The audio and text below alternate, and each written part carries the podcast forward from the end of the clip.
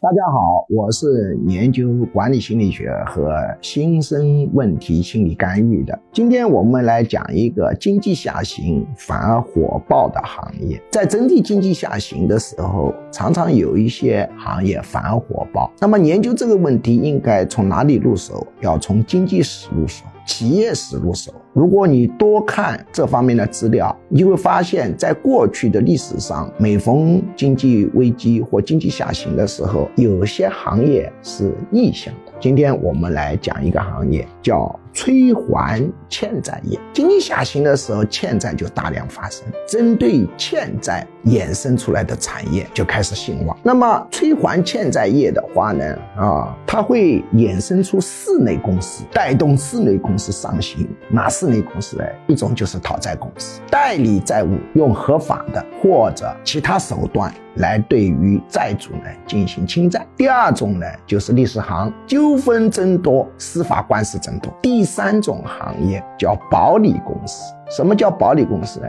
他就是把你的债权收购进来，只付你一折、两折或者更低的钱。一百万的债权，他说我给你十万块钱，这个债权就归我了。我收不回来我亏，我收回来我赚。第四类公司，很多人没想到，由于催债行业一片兴旺，催债公司、律师业、保理公司生意都起来了。还会带动第四方，就是催还债务整体行业的人员招聘，各个招聘口子量都非常的大，结果把这个招聘行业的细分市场也带动起来，所以经济下行也是有很多事情可以去做的。